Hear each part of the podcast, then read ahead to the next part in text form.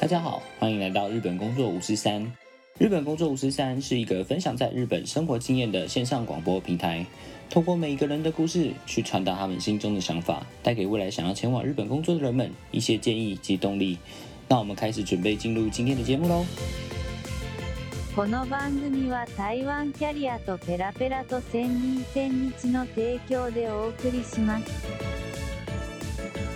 Hello，大家好，欢迎来到今天的日本工作五十三，我是今天的节目主持人 Chris。今天录制的时间呢是七月二十七号台湾时间的晚上七点半。今天也是到了一位很特别的嘉宾，他的名字是一二三的三，叫珊珊。那欢迎珊珊。大家好，我叫珊珊。嗨，珊珊你好。你好，哎，我想问一下珊珊，最近东京的疫情还好吗？我们最近又看到新闻，又是一直在突破天高的样子。那目前住在东京的珊珊现在还好吗？其实我是住在香根啊。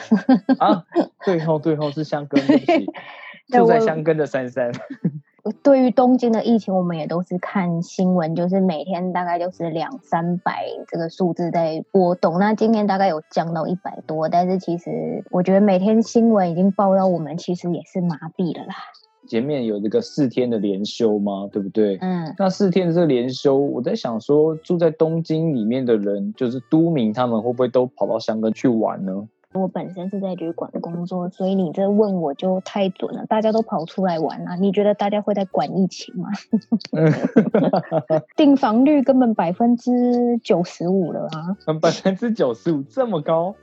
对啊，很高啊。一般平常有这么高吗？还是只刚好这次是廉价才这么高的？其实旅游季它就是旺季跟淡季，然后因为现在刚好是暑假嘛，那又刚好是四连休，加上就是他们政府就是要让大家多去旅游，促进那个经济，所以他们又发起了一个叫做 Go to Campaign 的优惠，所以搞得我们其实哦这四天我们实在是叫苦连天了。哦，就是水深火热。真的，因为他们没有明确的指示要我们怎么做，他们只是写了一个公文 fax 给所有的旅馆业，我们其实不知道怎么做，但是我们只能硬着头皮这么做，究竟是对还错，我们也不知道。哎，那这样 Go to Campaign 它是怎么样？是发旅游券吗？还是用什么样的方式？他现在就是我们旅馆要给客人他们住宿证明，我们要证明他们有来住，嗯，然后我们要开住宿费的收据，还有其他他们必须申请，他们要准备，这我们就不管。哦，但是光这个我们就很累了。所以简单说，就是他们有这两样证明，他们之后自己去申请就可以得到一部分的补助，这样子吗？对对对，但是因为他后来不是住在东京人全部都被排除在外嘛，哦，是吗？所以是说一定要去到远的地方哦，譬如说什么东京要跑去宫崎县玩啊，还是北海道这样才有补助是吗？不是是住在东京的人，你的住址只要是东京的人，你都没有办法被补助到，因为东京的哦疫情比较严重，所以东京就自然而然的被排挤。哦，这样子，但是即使这样子，东京人还是跑出来玩呢、你觉得他们会 care 这些补助金吗？没有，他们还是照样出来玩呢、是哦。话说回来，你知道最近台湾也是一样，因为台湾有发那个振兴券啊，然后还有那个、呃地方补助的东西，然后听说现在的小绿岛可能比西门町还要人还要多。有我有看新闻，我完全可以懂那个当地的居民跟当地旅游业的心情。听说澎湖也是差不多是这样子，然后我想说，因为大家都不能出去嘛，那所以那地方嗯整个就挤爆了。我觉得入住率应该是百分之百之类的，对，尤其是现在又是夏天，大家都会想跑出去玩。可是问题嗯是，台湾至少疫情控制的很好啊。这倒也是日，本感觉就是让我们跟疫情和平相处，感觉他们嗯现在做法，因为他们也不知道该怎么做，然后每天新闻就是一直报人数，但是没有一个具体的解决方法，就是大家多戴口罩、多洗手、多消毒，就是这样子。这样子嗯理解。你这边几个问题想要问珊珊啊，就是珊珊当初是为什么会想要去日本呢？然后在日本做了什么呢？我虽然从小就普遍的一样，就是很喜欢日本，就觉得哦，日本就是一个十全十美的国家，会嗯想去。但是大学毕业第一份工作，我是在当补习班老师，那那时候刚嗯好想老师说一年也好。那同事刚好就是知道我喜欢日本，就说：“哎、现在日本打工度假，要不要试试看？”他的宗旨就是你就是边打工，然后边体验生活。我觉得这其实是一个还不错的机会。嗯嗯，所以我嗯就是毅然的把工作辞掉，然后因为我们家是觉得检定都没有考上的，然后因为我不喜欢考试，嗯我自己念日文，但是我不考试，但我们家就觉得，那你要让我们靠你的决心啊，所以我觉得为了嗯这个，我就拼了检定三级，考上之后我就申请当月月底马上就是飞了。完算是很有勇气，而 且是一个人吗？我之前学日文，是我有认识很多日本朋友，那有一个跟我很要好，他就是说如果我申请上的话，他已经他们家讲好，就是很欢迎我去他们家住，所以我去的时候我是直接 homestay 一年，整整一年，Homestay 很好哎、Homestay 是你自己煮饭还是人家煮饭给你吃？妈妈煮饭，啊，我妈妈煮，他们都觉得我不会煮超好哦。大家都觉得我不会煮，其实我是故意装弱。哦，高招高招，拜托我在。台湾很会做饭，好吧？当然就是装了。一方面，其实就是虽然说这么说不太好，但是其实日本人他们在某部分还是会觉得自己有点高人等，还是觉得他们日本东西会比较好吃。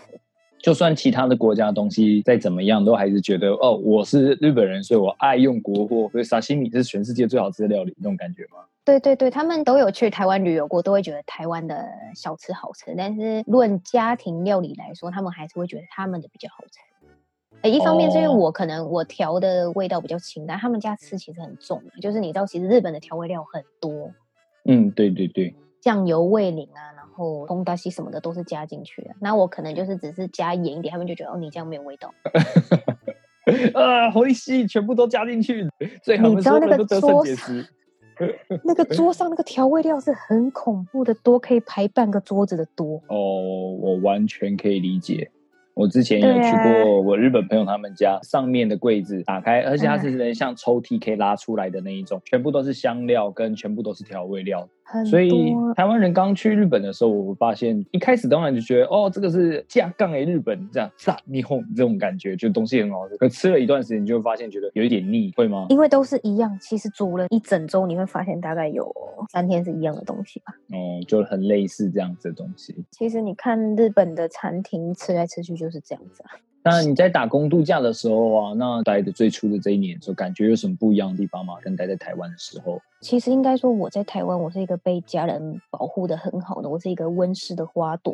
我妈妈对我很严，但是某部分又是保护的很好。二十五六岁来日本，第一次离开家里，所以我就觉得、天呐，我哦就是一个就是 I'm free，我就是自由了。所以那一整年是我过得最快乐的一整年，完全不用管门禁啊什么的，几点就要睡哦觉，然后出去外面还要跟妈妈报告说我今天跟谁出去，几点回家，去哪里之类的。哦，那还真的蛮严的耶。你这样讲的话，我妈很严。对啊，比较起来，我都突然觉得这样感觉好像我跟我妹出去就不见了那种。我们也很少会跟家里报备，所以觉得哦，你你们家真的管得蛮严的。对啊，那因为轰家都知道我们家的状况，所以他们就是会开玩笑说，你再搞到那么晚回来就跟你妈讲哦什么的。因为我真的那一整年，我真的是放飞自我。怎么样个放飞法呢？我觉得我真的是非常落实打工度假意义，我我就是很努力的赚，然后很努力的玩。我每个月都会安排一次旅行，哦，就是搭电车或者是到远一点的地方吗？还是对，都会自己一个人出去外面住。哦，还住在外面哦？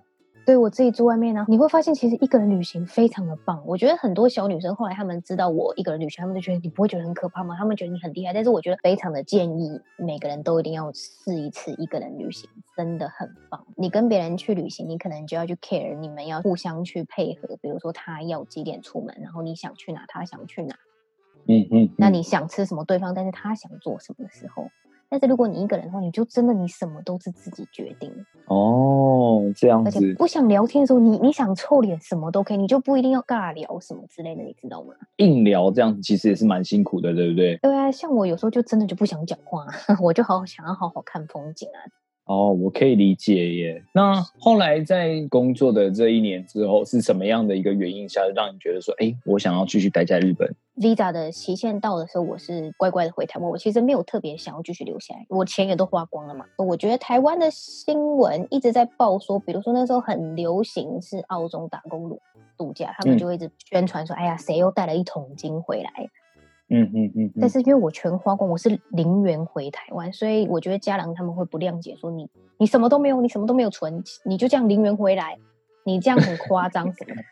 我就觉得，可是我觉得我很落实，我真的好好的去体验我的人生了呀。嗯嗯嗯，后来乖乖回台湾嘛，因为我也没有特别想说继续待，会舍不得，但是没有做长久未来打算的人，那我嗯回台湾大概半年后，就是有一次因缘际会，刚好我以为我会日文，或者是我在日本有打工度假经验，所以我回台湾的，我找工作的就会很好找。但是事实上其实嗯没有，大家只是哎呦你好厉害，你去过打工度假，但是其实也没有特别什么待遇啊。那就那时候找工作其实有点觉得哎呀怎么好像有点碰壁。那刚好脸书有人在征保姆的工作，所以我就是试试看投了履历，然后没想到对方就是对我的履历很满意。现在台湾面试就是那个真人的那位太太，她的朋友刚好在台湾，就马上帮我安排试用，直接飞到日本，很快就过了。他就说我想要用你。嗯嗯嗯，日本没有这种保姆的工作签，所以嗯我是用留学签回来的。哦，我去念语言学校，然后边做保姆的打工，为此跟家人就是整整冷战了两个月吧。两个月就大家都不讲话这样子。那两个月真的家里气氛超级僵的，真的是僵到不行。哦，因为妈妈不会谅解，说你为什么要特地给我跑到日本去当保姆？我说可是我也有上学啊，嗯嗯嗯，我真的讲了很久，从争吵到本来想放弃，是哦。所以，但是不管怎么样，你还是觉得这是你的人生，所以下定决心了，还是去日本，对吗？是后来我们全家只有弟弟支持我，因为弟弟觉得你自己选的路啊，你不要现在就是放弃，然后过了几年之后你再怨恨说是妈妈，所以你变成这样，你的人生你你要自己选择。弟弟这句话真的给我当头棒喝，真的就是鼓起勇气再好好的跟妈妈说，跟她表达我的决心。我觉得台湾感觉好像就是你离开家里你就是不孝顺。呃那种我超级不孝的、啊。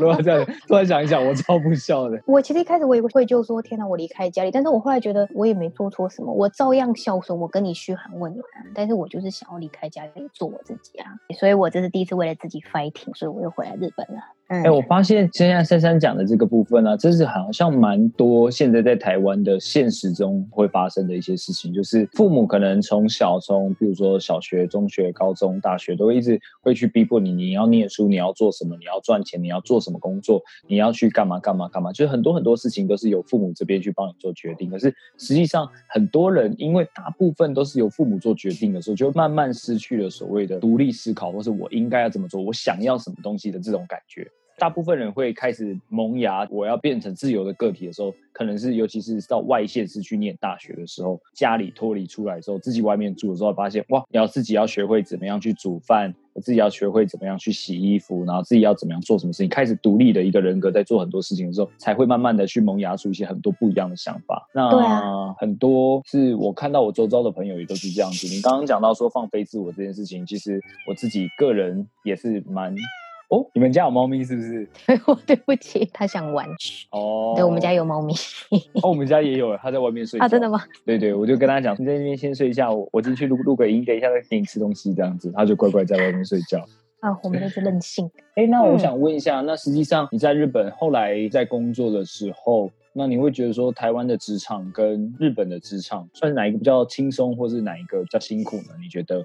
其实台湾真的会比较轻松，台湾自由嘛。嗯那日本的话比较严谨，不管是上下关系或者是他们的 SOP，哦，他们 SOP 真的是很严重。嗯嗯，嗯就是我给你一个手册，就是你应该怎么做，然后你反正当你要变通的时候，他会跟你讲，可是你必须照着这本做啊。你一开始你是新人的时候，你当然就只能照着做，虽然你无法理解为什么要这样。我记得我曾经就是在厨房打嗯工的时候，我有对我的店长问说为什么要这样子改，嗯他还嗯愣愣了一下，觉得你怎么会问我为什么呢？就这样子啊。我跟轰家讨论，因为我每天都会跟轰家讲我发生什么事情，轰家就说、嗯日本你不能去问你的上司为什么，你只能照做。嗯我说可是我不知道为什么，我我觉得台湾会有时候我就觉得就是我你要告诉我为什么呀？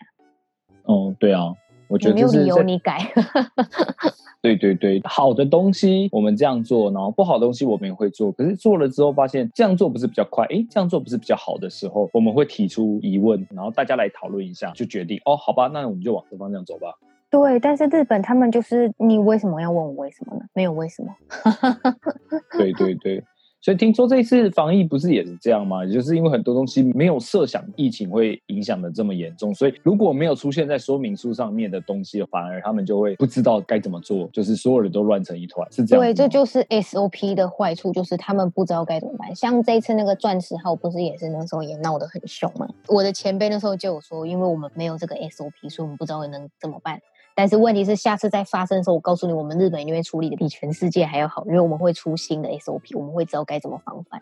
哦，也就是 SOP 还是很重要。就是 SOP 重要，但是适时要去更新，就 update 它，这样的话就可以一直做到最好。但是如果没有 update 的话，它可能就是一直就处于一个很无知的状态，这样子。对呀、他们的脑子真的就是很硬啊。会去说服他们吗？就说我那这样做不是比较好吗？我是新人的时候会乖乖的做，但是当我的能力越来越大的时候，我就会去跟他们说我的想法。嗯嗯嗯嗯。但是你要给他们时间消化，因为他们一开始他们的脑子会跟不上你的 tempo，哦，这真的是他们会觉得嗯，他们需要时间消化，他们才发现哦，好像这样对哦。嗯哼哼哼哼哼。或者是有一种就是守旧派，就是你不行，你不能这样创新，我们就是要守旧，这种就真的很累。但是他是前辈的话，我觉得日本上下关系就是前辈说了算。那所以说，实际上在日本生活比较起来，我会觉得其实台湾比较轻松，日本算是比较累一点这样子。但是如果就算是这样子的话，你会不会看到，譬如说打工度假啊，还是在日本工作的时候，就是 PO 了很多很多的照片，然后大家都感觉好像都超开心的样子，但实际上是不是有很多很辛苦的一面，大家都没有把它表现出来？对，我记得我好像发过一篇文章，就是不要听到我住日本，不要跟我说过得真爽的这种标题，因为我觉得很多人会说，哎，看到你 PO 的照片，就哎你住在日本嘛，当你说哦对，他们说天哪，你怎么过那么爽？我就觉得，嗯嗯请问住在国外就等于爽吗？他就等于过得很好吗？嗯嗯你觉得我有可能每天 PO 说、哦我今天又被上司吗？或者是我今天又怎么样了吗？怎么可能呢？很多人都是会把比较好的一部分给别人看，但是心酸是只有我们自己知道啊。完全可以理会。呃，我之前在打工度假的时候啊，那个时候算是 Facebook 啊蛮盛行的时候。那一年里面拿到最高的赞的那一一篇文章是我在电车上被电车师按摩了，哦，真的吗？也被摸了吗？对我被摸了，对，然后把被摸的经验跟大家讲了之后，大家觉得哇，好开心哦，在日本都可以被摸呢，这种感觉。你看你在台湾都没人要你，在日本至少有人要摸你耶，这样子，嗯。而且还会觉得你是男生，你被摸，大家就会特别的兴奋；如果是女生，大家可能就会有点愤慨，但是男生我反而就会觉得兴奋，你知道吗？不懂为什么。大家是看好戏的状态，你知道吗？对就是的确啦，就像珊珊刚刚说的一样，就是住在日本并不一定是爽的，在职场上面觉得有很多心酸，其实很多人都不知道。大家可能看到的东西是比较表面一点，就觉得说哦，在日本的环境，不管是比如说吃东西也好啊。工作也好，薪水也好，那大家都看到都是好的那一面。但是实际上，我们这一次跟珊珊访问之前，我们前面已经跟大概十几个来宾有访问过，大家都会表现出，但日本有很多好的一面。那另外一部分来讲，比如说什么住民税也好啊，日本的上下关系也好啊，还是说你要讲敬语也好啊，各个方面来讲的话，其实日本算是一个很 K P 系的社会嘛。嗯，哎，这样总 total 前前后后加起来已经住了多久啦、我差不多六七年的有了哦。算是蛮长一段时间呢、对啊，那你会不会有一些什么样的想法？说，假设说接下来未来有一些台湾的同胞、同伴们、朋友们，如果有想要来日本工作，或是打工度假，或是留学也好，你会不会给他们一些什么样的建议呢？觉得现在还是很多小孩子们，我也是小孩子，就是嗯很多年轻人，他们也是跟我当初一样，就是对日本很憧憬嘛。但是我来日本，我现在已经住了六七年了。其实观光客看日本的角度跟我们长居者看的其实是不一样的。你们嗯可能看到的只是表面，你们觉得他们就是有礼貌、干净等等的，但是我们来这边看，我们一定是看到的是跟你们不一样的地方。呃，其实没有完美的人跟国家。那我有时候有看到有人就是一直在抱怨日本，那就会被人家说啊，你就回台湾就好啦。嗯嗯嗯，那为什么不能抱怨呢、你住台湾你会抱怨啊，住在哪都会抱怨啊。那抱怨归抱怨，我觉得就像你既然选择在这边生活的话，你与其抱怨，你不如你就调试你自己嘛。就算觉得我的前辈们都很啰里吧嗦、不知变通，但是我就是调整我自己嘛，慢慢跟他们说服嘛。其实事情都是可以转换的呀。还有，虽然说一定要入境随俗，但是你千万不要忘了你自我。嗯因为我有很多小女生会问我说，比如说我来日本，我一定要跟着化妆吗？我一定要脱毛吗？嗯然后我一定要讲敬语吗？渐渐的，你会因为为了融合他们，你为了融入他们，你的初衷不见，原本的自我你不见，我觉得这不是一件好事情。哦，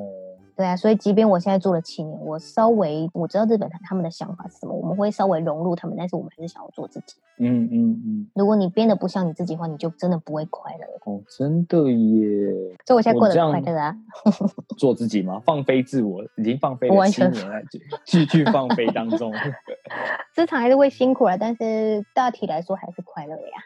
这样子让我想到说，刚刚讲到自我的这件事情啊，我当初我在日本的时候，我也有想过说，我想要把自己的日文讲的跟日本人一样，让人家不会发现我是一个外国人这件事情，作为学习日文的目标。可是，在日本待了一段时间，然后后来又回台湾，然后在台湾的也是日商的职场里面待一段时间之后，越来越觉得说，为什么每一个事情全部都按照他们的想法，按照他们的 idea 去做？要不要变成日本人这件事情，好像也不再是重点，因为其实我们学日文的时候，大部分都是跟客户啊、跟厂商啊、跟上司、同事之间在做一些沟通。那沟通最重要的这件事情，就是要怎么样去让双方去理解对方想要表达的意思。嗯依照嗯你也知道，日本的文法跟日本人的讲话的方式，会变成原本一件很简单的事情，就是 no 就结束的一件事情，然后真拖毛的哇西，就要用很多很奇怪的角度，然后去表达一些有的没有的东西，然后其实他只是想要问这个事情，或是想要讲什么事情，可是他又不想要直接讲出来，怕会伤害到你这样，所以他用很多很奇怪的方式讲，搞到最后你就觉得好复杂哦，拒绝一件事情说不要，或者是我不想要什么之类的这种事情，到时候你可能光是写 email 都可以写一大篇这样，我就觉得到底为什么要起承转合铺陈到到时候再讲说，其实我不想要做这件事情，有那么麻烦吗？到那个时候嗯我才意识到一件事情，就是说，那我就当我自己就好了。让他们觉得有些日本人会觉得你很 K Y，你怎么讲话可以这么直接，对对对你都都不顾虑人家心中的感受。我觉得我可以理解，但是因为我自己本身身为台湾人来讲的话，我会觉得说这个部分就是私脑这个部分的话，在台湾也是一个我们的美德。很多事情，如果你喜欢的东西，只说喜欢，你可以去赞扬别人；但是不喜欢的东西，说不要、不喜欢、不可以。我觉得可以直接说的。所以慢慢慢慢，我就觉得说，学习语言怎么样变成日本人这种不会让人家发生这个目标，就在我心中就消失了。然后到时候我自己在讲日文的时候，我知道自己有些文法可能是错的，或者有些讲法，或者甚至重低音可能放的不对。但是我觉得说没关系，重点是我们双方之间在沟通的时候没有造成任何的误会，确实地去传达事情。我觉得这样对我来讲就够了。对对对，你说嗯的对。